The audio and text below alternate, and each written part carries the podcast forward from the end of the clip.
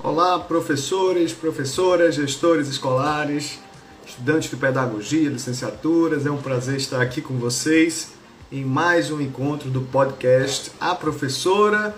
Aqui a gente fala sobre como as crianças aprendem e sobre como as melhores professoras do mundo trabalham para fortalecer o desenvolvimento e o aprendizado de seus estudantes para que eles atinjam aí todo o seu potencial. Hoje a gente vai ter uma convidada ilustre, a professora e pesquisadora Chiara Antonietti. Ela é doutoranda em Ciências da Educação na Universidade de Zurique, na, na Suíça, e vai estar aqui com a gente para conversar sobre a pesquisa dela. Hello, how are you? Can you hear me? Yeah, hello, good evening.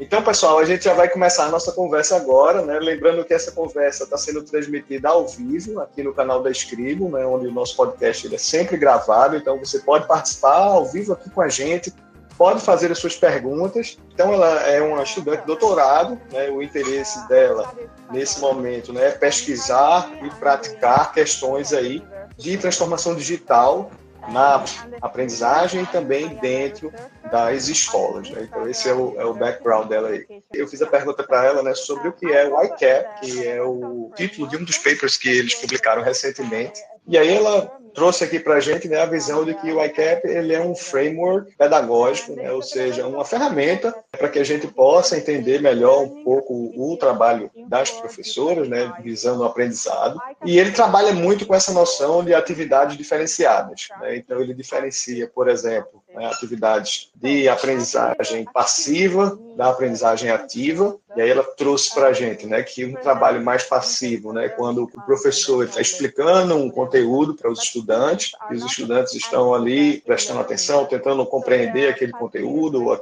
ou aprender aquela, como fazer aquela habilidade. Então, esse seria uma, um trabalho passivo. Também existem ações mais ativas, quando a criança está aí ativamente participando desse processo de construção do conhecimento. Também existe um processo mais construtivo, quando as crianças, junto com os professores, né, estão tentando juntos construir algo. E, por fim, as atividades mais interativas, né, em que há uma troca constante aí entre professor, estudante, os próprios estudantes, para que juntos eles tenham aí um desenvolvimento ainda mais aprofundado. Né? Então, o ICAP é como se fosse uma escala para medir o quanto uma professora ou uma escola trabalha em cada uma dessas quatro perspectivas. Né? A perspectiva mais passiva, do ensino mais ativo, construtivo ou interativo.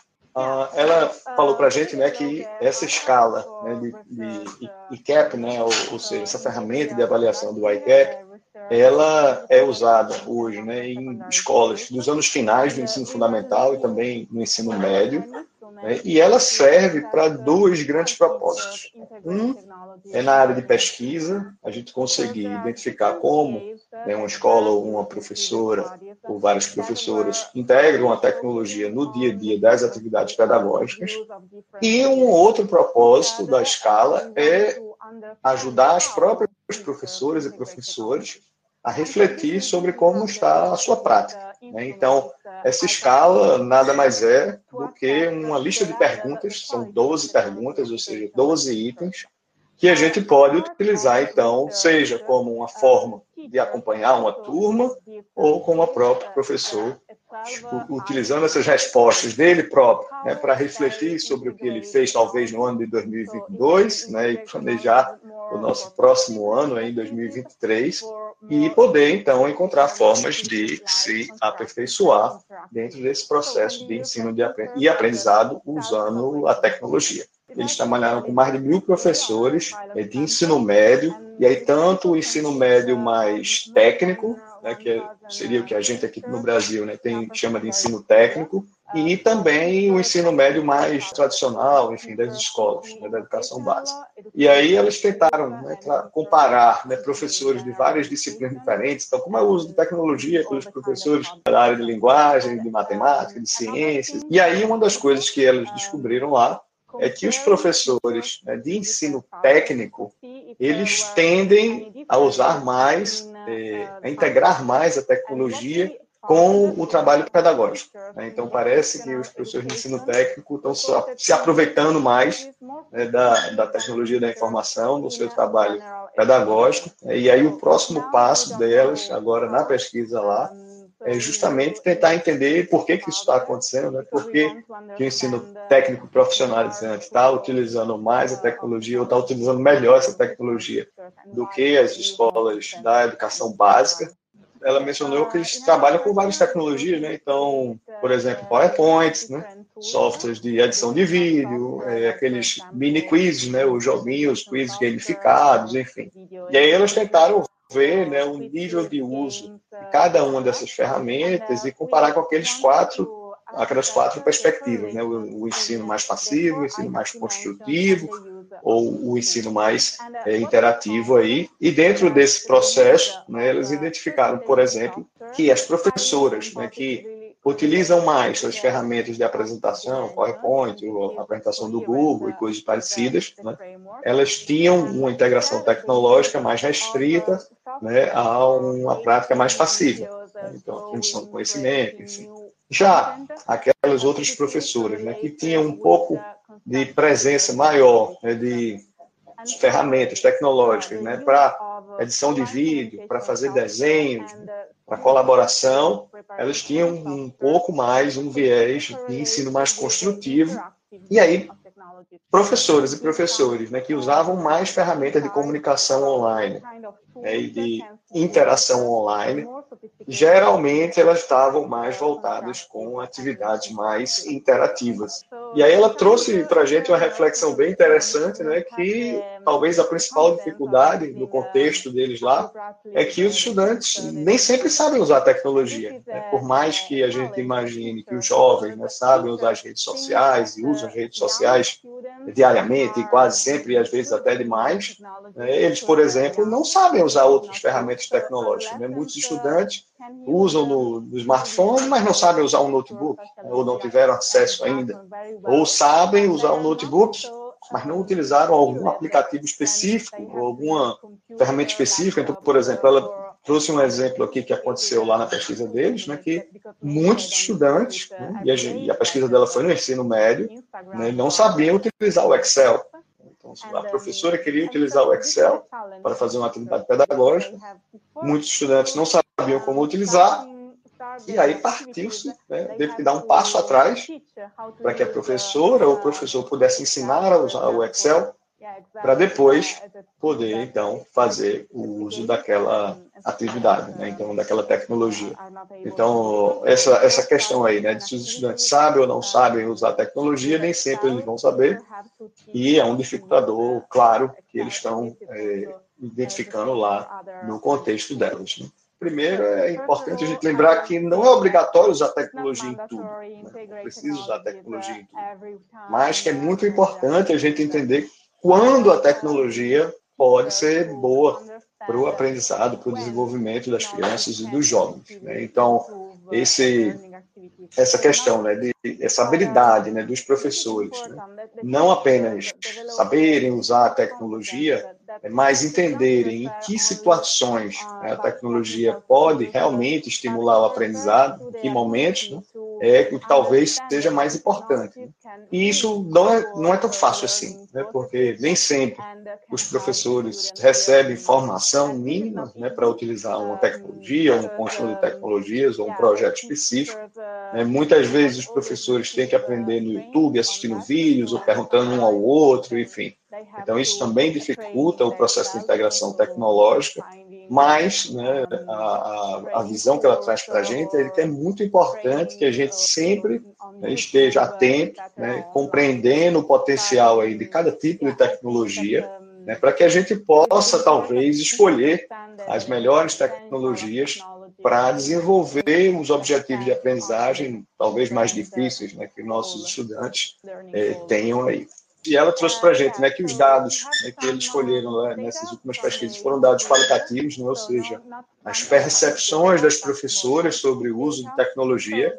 E aí existem opiniões é, diferentes, né? então algumas professoras né, assim, odeiam tecnologia, né, não gostam de tecnologia, porque ainda não viram o potencial né, da tecnologia em fortalecer o seu trabalho, né, e que isso geralmente vai sendo superado na medida que as professoras e professores vão recebendo né, formação profissional adequada não apenas para entender como funciona a tecnologia, mas justamente como integrar essa tecnologia no trabalho, né, para talvez poupar tempo do próprio professor, né, poupar tempo com correções de trabalhos né, e fortalecer esse entendimento das crianças. Né. Mas, por exemplo, né, muitos professores perceberam que ao invés de explicar um assunto só falando, é como a gente está fazendo aqui, explicando, mas é mais uma conversa aqui, eles poderiam talvez trazer imagens né, com os,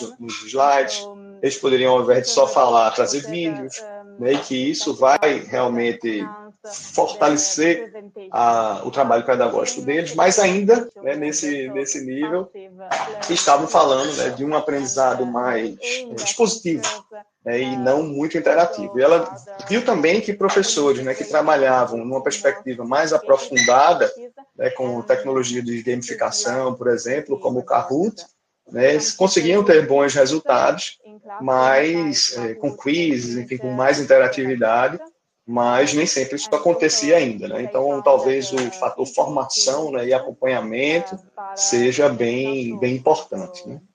E ela trouxe para a gente, né, que talvez o primeiro movimento né, seja conversar com outros professores, professores que trabalham na sua escola, né, que usam mais tecnologia dentro do trabalho pedagógico, né, entender o que é que eles estão fazendo, pedir um pouco ajuda também, né, e elas podem facilitar o seu trabalho né, de integração tecnológica com atividades, né, com estratégias, com ferramentas que talvez sozinho você não viesse a ter aquela ideia. E também né, com experiências, né? Então, se você tem um professor na sua escola, uma professora, né, que testou alguma coisa, né, essa experiência né, na prática com aqueles alunos, né, que podem ser talvez até os mesmos alunos seus, né, ou alunos de turmas, mas que são famílias parecidas do ponto de vista sociodemográfico, né, essas experiências podem te ajudar também a direcionar um pouco o que você pode fazer. Mas além então da conversa com os colegas, né, talvez até presencial, existem muitos recursos online né, para quem quer é, se aprofundar na integração de tecnologia, né? Então tutoriais no YouTube, aqui a gente tem na Scribo, né, os várias apresentações do Scribo Play eh, no nosso canal do YouTube. Né? Então, também existem comunidades online de professores. Né? As escolas da Escribo, por exemplo, a gente cria uma comunidade dentro de cada escola com a gente, né? e com as professoras, coordenação da escola no Zap. Né? Então, usar esses espaços também para trazer os problemas que está enfrentando, também para contar as coisas boas que está acontecendo, né? para que todo mundo também possa se beneficiar eh, dessa troca de experiências. Né? Então, ela mencionou aí que os dados que elas coletaram né, ainda estão sendo avaliados, então ainda não está com as últimas respostas, mas, né, no geral, os diretores né, e coordenadores são papéis muito importantes né, na formação dos professores. Então, geralmente, os diretores e coordenadores, eles conhecem os professores, eles sabem né, um pouco as dificuldades né, de cada professor.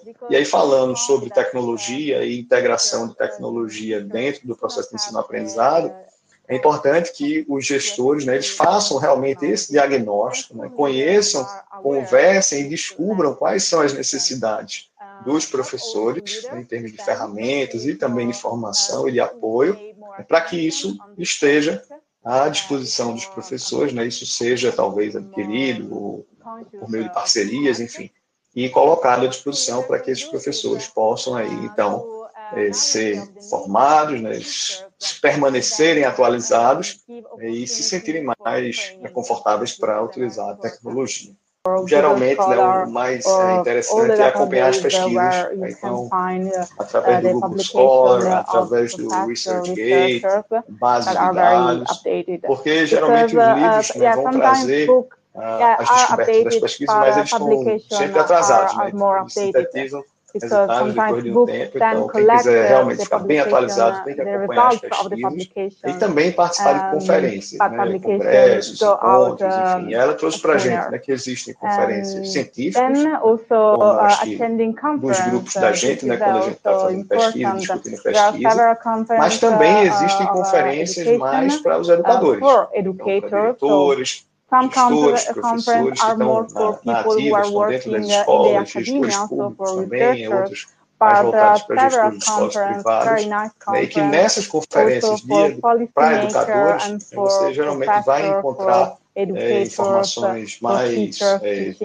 de aplicação mais direta, né, mais úteis, mais é, contextualizadas né, dentro da tua realidade. And so então, there you can find uh, recomendou isso, né? artigos e conferências para se manter bem atualizado sobre o que está acontecendo e as melhores formas de integração de tecnologia. É isso aí, pessoal. Foi muito boa a nossa conversa com ela hoje. Agradeci aí pelo tempo de estar conversando com a gente. Ela vai defender o doutorado dela daqui a um ano, né? Um trabalhão, mas foi bem bacana a nossa conversa. E lembrando aí é que se você ainda não baixou, aproveite para fazer gratuitamente o download do e-book Consciência Fonológica na Prática. Né? Nele você vai aprender mais sobre consciência fonológica, como aplicar essas habilidades aí na educação infantil e na alfabetização. O endereço para download do e-book né? é o escrevo.com e-book. Está aí na tela para quem quiser tirar um print. Quem estiver assistindo aqui a gente pelo Instagram, escrevo.com e-book. Né? E lembrando né, que esse nosso encontro aqui é gravado ao vivo, né? então você sempre pode participar. Se você ainda não se inscreveu no canal da Escriba no YouTube, inscreva-se, assine lá, toque no sininho. Queria agradecer a todo mundo que participou ao vivo com a gente. Né? Lembrando que se você tem alguma dúvida, alguma sugestão de tema, alguma reclamação, né, você pode enviar para a gente ou pelas redes sociais ou no nosso e-mail, americoamorim.escribo.com Américo Amorim, um M de Maria no final, arroba escribo.com e a gente vai trazer aqui nos nossos próximos encontros. E na quinta-feira agora, a gente já tem um próximo encontro, né? A gente está tirando o atraso aí da semana do ano novo, mas a gente se encontra então quinta-feira às 8 horas da noite. Se você ainda não não está assistindo ou escutando a gente pelo seu aplicativo de podcast, lembre-se né, que você pode encontrar o podcast A Professora em qualquer aplicativo de podcast, basta procurar lá por podcast A Professora ou Américo Amorim, que você vai nos encontrar. E aí toda semana você vai receber né, o link do, do episódio para escutar enquanto estiver dirigindo, ou no ônibus, ou seja lá onde você, você esteja fazendo. E a gente se encontra no próximo episódio do podcast a professora. Até a próxima.